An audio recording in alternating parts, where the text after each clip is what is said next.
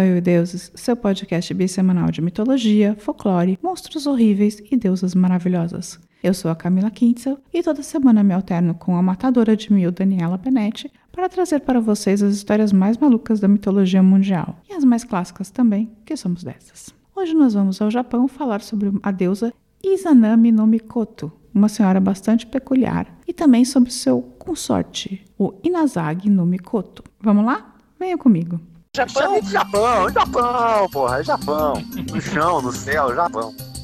Bem, mas vamos do princípio. Izanami, como eu disse, tinha um par, o Izanagi. E os dois foram criados pelos deuses primordiais Kunitokotashi e Amenominakanushi. E, e eles dois, né, os criados por esses deuses primordiais, foram encarregados de criar a Terra para ajudar os deuses primordiais, que eu vou negar a falar os nomes de novo, deram uma lança decorada com joias chamada Amenuhoko, a lança celestial. Então Izanami e Izanagi foram para a ponte entre o céu e a terra, que era literalmente uma ponte flutuante no céu, e agitaram o mar com a lança. Quando as gotas de água salgada caíram da lança, formaram o Onogoroshima, que é um lugar super importante para o shintoísmo, um tipo de ilha. E lá eles construíram um palácio e decidiram que eles precisavam se reproduzir, transar. Eu quero saber quem é que transa.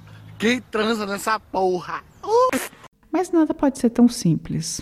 Como que eles fizeram para ter permissão para isso acontecer? Eles construíram um enorme pilar e aí foram cada um para um lado do pilar e se ficaram de costas. E eles começaram a andar no sentido, né, se afastando. Só que como era um pilar redondo, eles se encontraram do outro lado. E aí Izanami fez uma saudação para o Izanaki como se estivesse se apresentando. E pá, teoricamente tinha autorização. Depois de se encontrar na beira do pilar, eles tiveram dois filhos, o Hiruko, ou criança sanguessuga, e a Awashima. Mas os dois nasceram deformados e não foram considerados deuses. Aí os pais simplesmente pegaram as crianças, colocaram no barco e lançaram no mar. Nossa! Depois disso, eles foram perguntar para os deuses o que tinham feito de errado para terem filhos defeituosos, né? Afinal, eles tinham já circulado o pilar.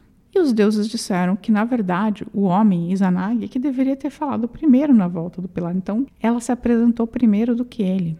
E aí, o que eles tiveram que fazer? Dar uma nova volta no pilar. E aí, o Izanagi, que era o homem da situação, falar primeiro. Resolvido.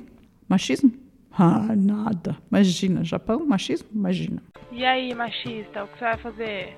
Dessa união, depois que o homem falou primeiro, nasceram o Oyashima, ou as oito grandes ilhas japonesas, que são Awaji, Iyo, que viria a ser Shikoku, Oki, Tsukushi, que viria a ser Kyushu, Iki, Tsushima, Sado Yamato, que depois viria a ser Honshu. As ilhas de Hokkaido, Shishima e Okinawa não eram parte do Japão naquela época. Então, basicamente, todas as grandes ilhas do arquipélago japonês nasceram desses dois deuses, né? Depois disso, eles criaram mais seis ilhas e muitas divindades. No entanto, Izanami morreu ao dar à luz a Kagutsushi, que era, na verdade, uma divindade do fogo.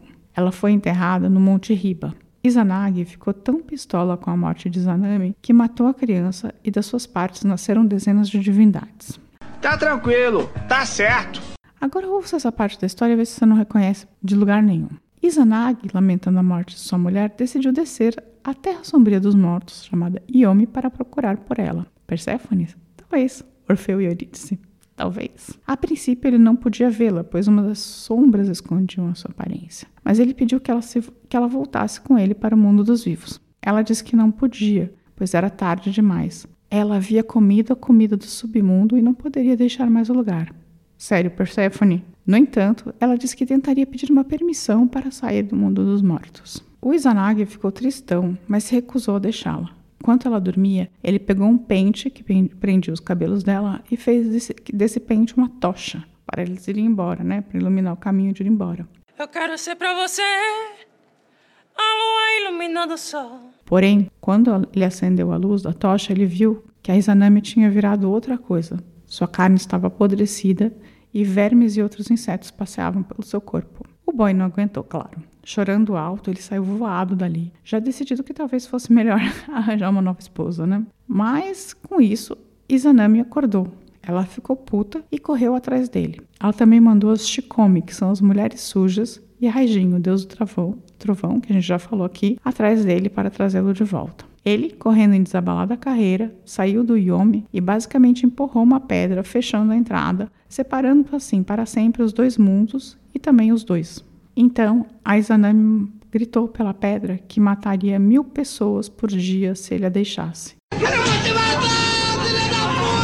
E ele respondeu do outro lado da pedra que criaria outras 1.500 pessoas. E parece que ela continua matando e ele continua criando, ou seja, é basicamente uma explicação por que a humanidade é mortal e todo o ciclo né, de vida. Mas a história ainda não acabou. O Izanagi foi tomar um banho ritualístico depois de sair do Yomi, né, para tirar a nhaca do submundo, e ainda com isso criou as deusas Amaterasu, que saiu do seu olho esquerdo, o deus da lua Tsukuyomi, que saiu do seu olho direito, e Susanoo, que saiu do seu nariz e é o deus da tempestade.